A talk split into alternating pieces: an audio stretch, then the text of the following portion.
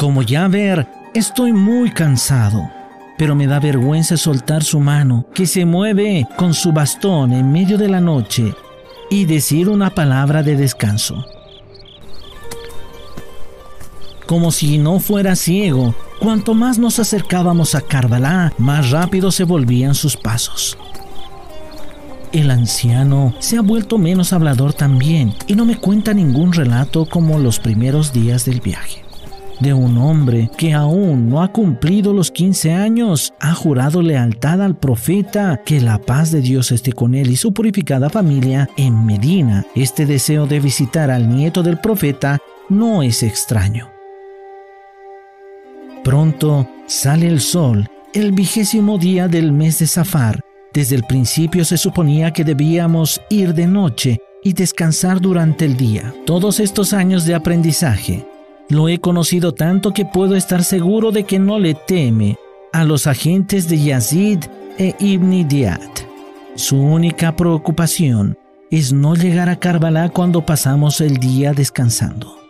El sol, poco a poco, suavemente descorre el telón de la noche estiró las piernas. Más lejos se mueven las tiendas de campaña medio quemadas, apoyadas en pilares rotos. No me permite llorar. Hemos llegado, susurró. Y a ver, deja su bastón y se arrodilló. Golpea el suelo suspirando. ¿Dónde está el Éufrates? Tomo su mano y pienso, ahora que es el momento de saciar la sed, me dirijo hacia el Éufrates. Afortunadamente no ve las luces de las lanzas rotas. Ante mis ojos avergonzados, devuelve su puño de agua al Éufrates y se hace el baño completo. Se envuelve la cintura con una tela y se cubre los hombros doloridos con toallas. Huele a perfume y pronuncia el dicker susurrando, como los nuevos peregrinos.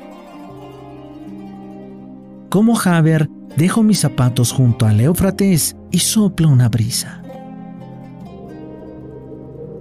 Los arbustos, medio quemados, de los rodillos, dan la bienvenida a los pies ampollados. Suelta mi mano y se siente en el suelo. Levanta un puñado de polvo de la tierra de Carvalá frente a su cara. Respira profundamente, huele la tierra y dice, Este es Hussein. Llora y se arroja sobre un pequeño montículo que sobresale del suelo y se desmaya.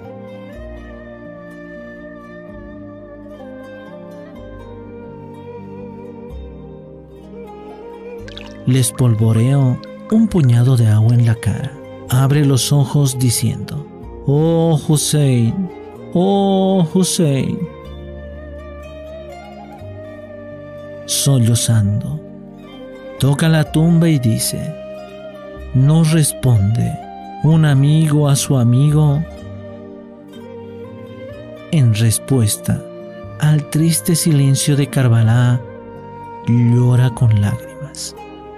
¿Cómo puedes responder mientras te has sido cercenado los nervios y han destrozado tu cabeza y tu cuerpo?